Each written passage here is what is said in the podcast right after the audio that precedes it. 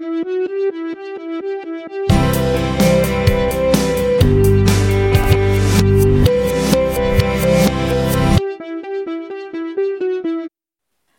pessoal! Sejam bem-vindos a mais um episódio deste podcast. Eu sou a Thaís e esse é o Essência Poeta, um podcast onde eu compartilho as minhas experiências de leitura e trago alguns assuntos para a gente refletir e conversar a respeito. Pessoal, vocês estão sabendo da novidade das quintas-feiras, não estão? Pois é, galera, estamos com programação nova. Nas segundas-feiras temos o Papo Cabeça, que é um episódio mais voltado para reflexões sobre minhas leituras, ou um momento para eu conversar com vocês assuntos aleatórios, expor alguns pensamentos e compartilhar algumas experiências pessoais que eu tenho vivido, falar sobre como essas experiências têm de alguma forma me iluminado e gerado alguns aprendizados interessantes.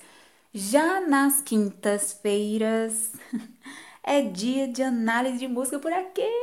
Aê! Eu amo! Enquanto que no sábado temos o quadro Língua Proclamadora, que é um projeto um pouco mais complexo que eu vou explicar direitinho em outro episódio. Para quem ainda não conhece, eu vou deixar o link de explicação do projeto Língua Proclamadora aqui no box de descrição. E aí depois vocês vão lá conhecer e participar, ok? Sem falar que toda semana temos reflexões, desafios e conversas descontraídas nos stories do WhatsApp. Então a gente praticamente a semana inteira mantém contato, troca ideia, busca crescer na graça e no conhecimento do Senhor. Então é isso. Temos finalmente a nossa agenda semanal divulgada, conhecida, esclarecida. Agenda essa que tem basicamente a intenção de ser uma maneira de estarmos sempre juntos nos fortalecendo todos os dias na palavra, na oração, sempre trocando ideia, todos no mesmo propósito e prosseguindo para o alvo que é Cristo. É isso, meu povo. Vamos que vamos! Hoje é que dia mesmo? Quinta-feira! Quinta-feira é dia de análise de música. E para inaugurarmos esse quadro mais que especial, eu não poderia deixar de trazer esse cantor maravilhoso que tem uma história de vida muito impactante. O testemunho de conversão dele é fortíssimo, muito tocante, e a sua entrega radical a Cristo gerou muitos frutos e marcou a sua geração por trazer em suas canções a verdade da palavra de forma imparcial. Ou seja, ele não enfatizava apenas o amor de Deus, como vemos em muitas canções hoje em dia, que se concentram apenas em mensagens que massageiam o nosso ego, mas esse cantor falava abertamente do pecado, da justiça e do juízo como uma realidade que não devemos ignorar, muito menos subestimar. Essa é uma das características que eu mais gosto nas produções desse servo de Deus. Ele proclamava a mensagem da cruz não somente como uma mensagem de amor, perdão, graça, favor e merecido, mas também como uma mensagem que nos conduz a uma vida de renúncias e de consagração. Enfim, estou falando do Keith Green, um cantor cristão que hoje não está mais entre nós, já partiu para a eternidade, mas que deixou muitas canções que até hoje evangelizam, fortalecem e edificam muitos corações, inclusive o meu. Interessante que eu conheci o Keith Green por meio de uma canção brasileira. Acredita? Tem uma banda chamada Palavra Antiga. E essa banda lançou uma música chamada Hookmaker. E nessa música, que por sinal é belíssima, letra muito inteligente, interessante e com uma melodia muito gostosa de ouvir, eu recomendo fortíssimo que vocês conheçam também essa banda e essa música em especial. E aproveitando esse assunto, vou abrir aqui um parêntese só para avisar que para facilitar a vida de vocês, eu vou deixar aqui no box de descrição todas as músicas e referências bíblicas citadas no episódio de hoje, ok? Mas voltando à canção do Palavra Antiga, que me apresentou ao Keith Green, nessa canção vocês vão perceber que nela tem muitas referências culturais interessantes. Na primeira frase, a canção diz: Eu leio Huckmacher, você Jean Paul Sartre. Daí eu ouvia e ficava: Sim, o que é Huckmacher? É um livro? É uma pessoa? E se é uma pessoa, quem é esse tal Huckmacher? E quem raios é esse Jean-Paul Sartre? Daí, dando um Google, eu descobri que Huckmacher foi um escritor holandês cristão, teólogo, filósofo e historiador da arte. E olha que coincidência! No dia em que eu preparei o roteiro desse episódio, era justamente uma quinta-feira, dia 17 de fevereiro de 2022, e eu tinha acabado de descobrir que Huckmacher nasceu no dia 27 de fevereiro de 1922, ou seja, eu comecei esse episódio com a intenção de falar sobre o Keith Green, o que me levou totalmente sem querer a falar da canção do Palavra Antiga, o que consequentemente me levou a mencionar o Huckmacher, que há 10 dias do dia em que escrevi o roteiro estaria completando 100 anos de vida. Meu Deus, olha aí! Sem querer, eu descobri que esse é um ano importante na história do Huckmacher, mesmo ele já tendo falecido, né? Porque nós sabemos que geralmente um centenário é motivo de comemoração e gera homenagens e ações para relembrarmos os feitos de quem deixou um legado ou deixou de alguma forma a sua marca na história. Sendo assim, eu não vou perder essa oportunidade e vou aproveitar para deixar aqui uma menção honrosa a esse escritor por toda a sua contribuição e legado intelectual para a humanidade, principalmente na defesa e propagação do Evangelho.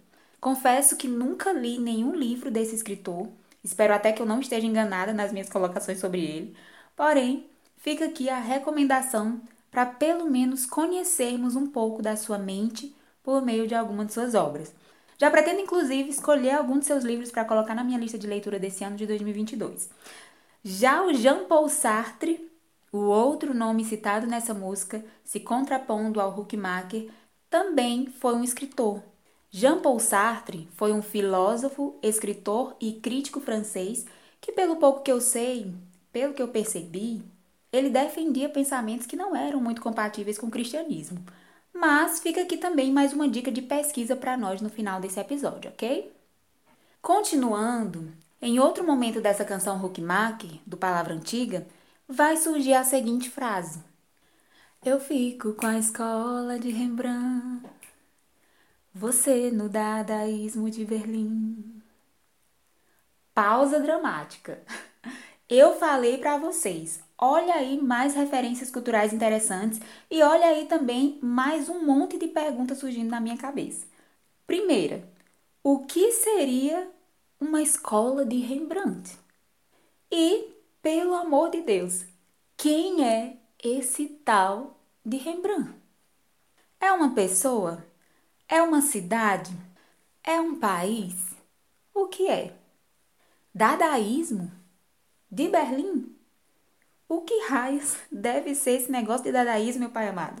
E se a música fala especificamente do dadaísmo de Berlim, então isso quer dizer que teve dadaísmo em outros lugares?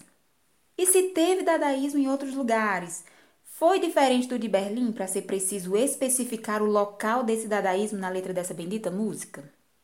Enfim, essa música carrega uma explosão de referências que despertaram a minha curiosidade e acabaram me levando a ter contato com conceitos e nomes de grandes artistas da música, da pintura e da literatura que eu nunca tinha ouvido falar antes na minha vida.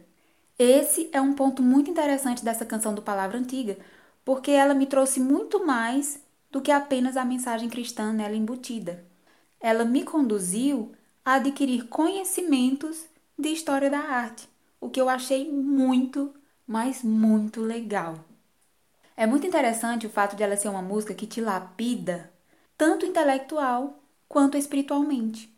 Isso realmente é algo que me cativou muito nessa banda e nessa música específica, que em mais um de seus momentos preciosos, contendo nomes que eu precisei pesquisar para conhecer e entender, finalmente me apresentou a frase que me levou ao Keith Green. Diz assim: Eu canto Keith Green. Você canta o quê? E aí, meus amores, essa frase é praticamente uma provocação para mim. É como se o cantor me provocasse dizendo: Eu canto música de alguém que faz música boa de verdade. Eu canto Keith Green. E você? Canta o quê? Eu, Thaís, depois dessa, eu fiquei curiosa. Eu queria saber o que é que esse cara canta que ele tem tanto orgulho de dizer que canta. Quem é esse tal de Keith Green? E aí, meus queridos, inventei de pesquisar. Pra quê? Um mundo novo se abriu. que descoberta maravilhosa! A primeira música que eu conheci do Keith Green foi uma flechada no meu coração. Ela se chama To Obey is Better Than Sacrifice. Traduzindo, significa obedecer é melhor do que sacrificar. E, gente, é uma letra que você fica sem palavras. Você fica reflexivo por horas, por dias, na verdade. É um nível de confronto espiritual que te deixa sem argumentos. Sabe aquelas situações em que é melhor você ficar calado, porque qualquer coisa que você disser não vai valer de nada, porque o que você ouviu contido nessa letra é suficiente, é completo e está absolutamente correto, seja diante de quem errou ou até mesmo de quem nenhum erro cometeu? Pois pronto. É isso. Só escute, depois examine-se a si mesmo e, por fim, permaneça calado. Coloque esforço apenas para mudar o que precisa ser mudado. É bem isso que eu sinto ao meditar nessa canção. Então, prepara o coração, que agora nós vamos conhecer o que ela diz e vamos passar um tempinho refletindo a respeito nesta quinta-feira maravilhosa de análise musical. Vamos lá? A primeira estrofe do hino diz o seguinte: To obey is better than sacrifice. I don't need your money, I want your life.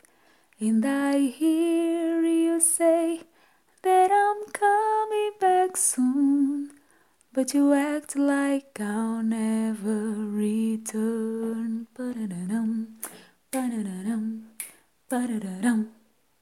A letra desse hino, pessoal, é uma mensagem de Deus para nós. Essa composição está em primeira pessoa sendo que o narrador é o próprio Deus. Esse hino é basicamente Deus falando com a gente de forma muito direta e séria. É uma baita de uma exortação. Nessa primeira estrofe que eu cantei, traduzindo, diz assim: Obedecer é melhor do que sacrificar. Eu, o Senhor, não preciso do seu dinheiro. Eu quero a sua vida e eu ouço você dizer que estou voltando em breve, mas você age como se eu nunca fosse voltar. Uou! Que letra, hein? Já começamos bem. Que mensagem direta e profunda. Como um ditado aí popular diz, o Senhor já chegou com os dois pés na porta. Já veio logo mesmo para confrontar de forma direta. Já começou com tudo.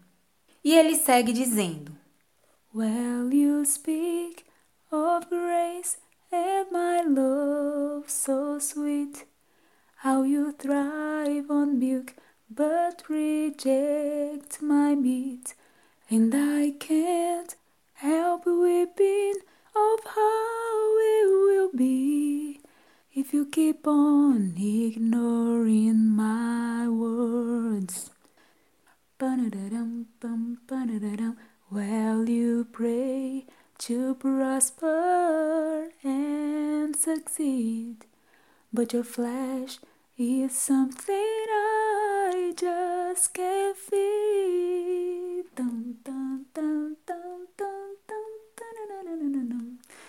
É lindo esse hino, gente, meu Deus.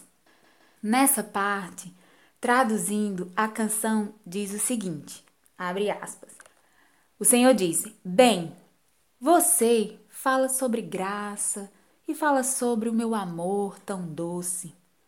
Como você prospera com leite, mas rejeita minha carne. E eu, o Senhor, não posso deixar de lamentar o como será se você continuar ignorando as minhas palavras. Bem, você ora para prosperar e para ter sucesso mas a sua carne é algo que eu simplesmente não posso alimentar. Ai, pessoal. Nossa, gente, essa foi forte. Mas vamos em frente. A canção segue dizendo: To obey is better than sacrifice. I want more than Sunday and Wednesday nights. Cause if you can't come to me every day, then don't bother coming at all. La la la, la la la la la.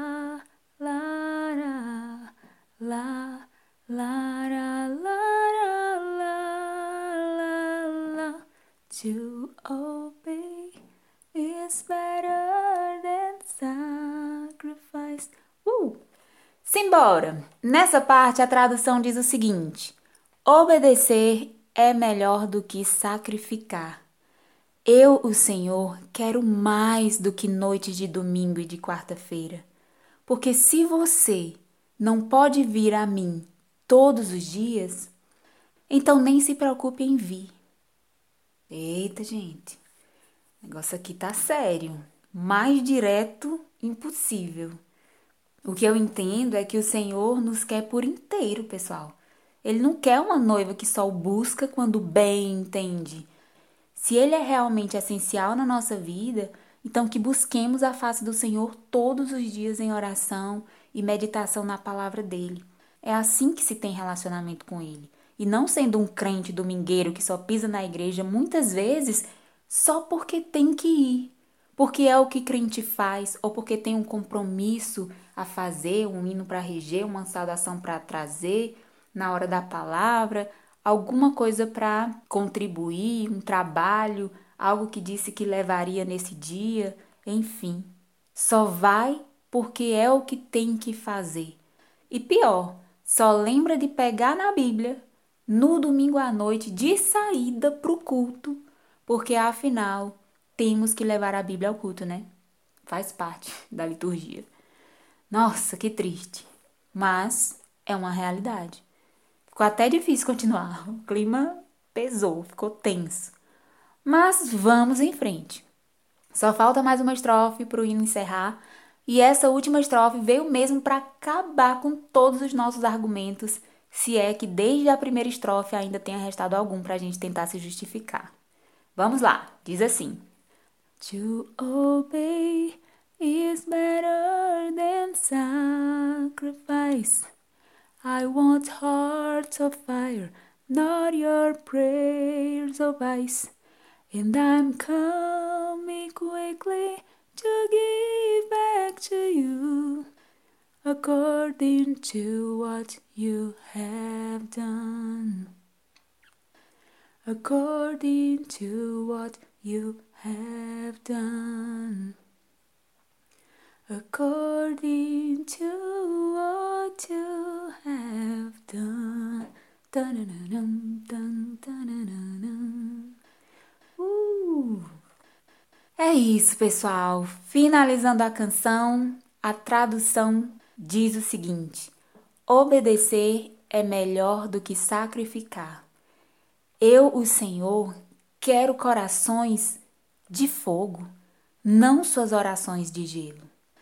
Ou também a tradução pode ser: Eu, o Senhor, quero corações em chamas, não suas orações frias, né, de gelo. E eu estou vindo rapidamente para devolver a você de acordo com o que você fez. De acordo com o que você fez. De acordo com o que você fez. E, gente, essas palavras são duras, mas isso é totalmente bíblico.